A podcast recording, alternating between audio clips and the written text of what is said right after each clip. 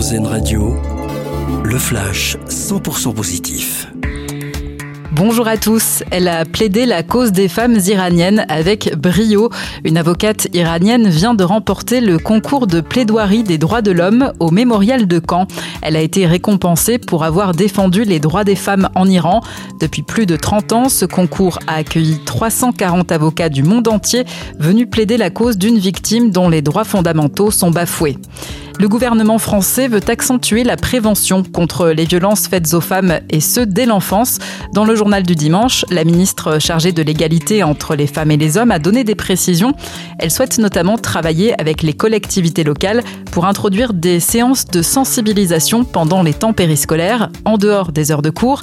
Objectif, un travail sur le respect de soi, de l'autre et le consentement. 142, c'est le nombre de nouvelles librairies ouvertes en France l'année dernière. Un record selon le Centre national du livre. À la fin des années 2010, on ne recensait que 60 à 80 nouvelles boutiques par an.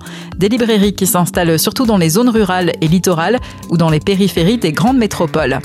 Et puis, elle est imbattable. Catherine Bouénard remporte son neuvième titre de championne de France de vitesse de tricot. Cette habitante des Côtes d'Armor est parvenue cette année à faire jusqu'à 247 mailles en seulement 3 minutes. Une vraie performance. Très bonne matinée à tous à l'écoute d'Airzen Radio. Vous venez d'entendre le flash 100% positif, car Airzen Radio regarde la vie du bon côté.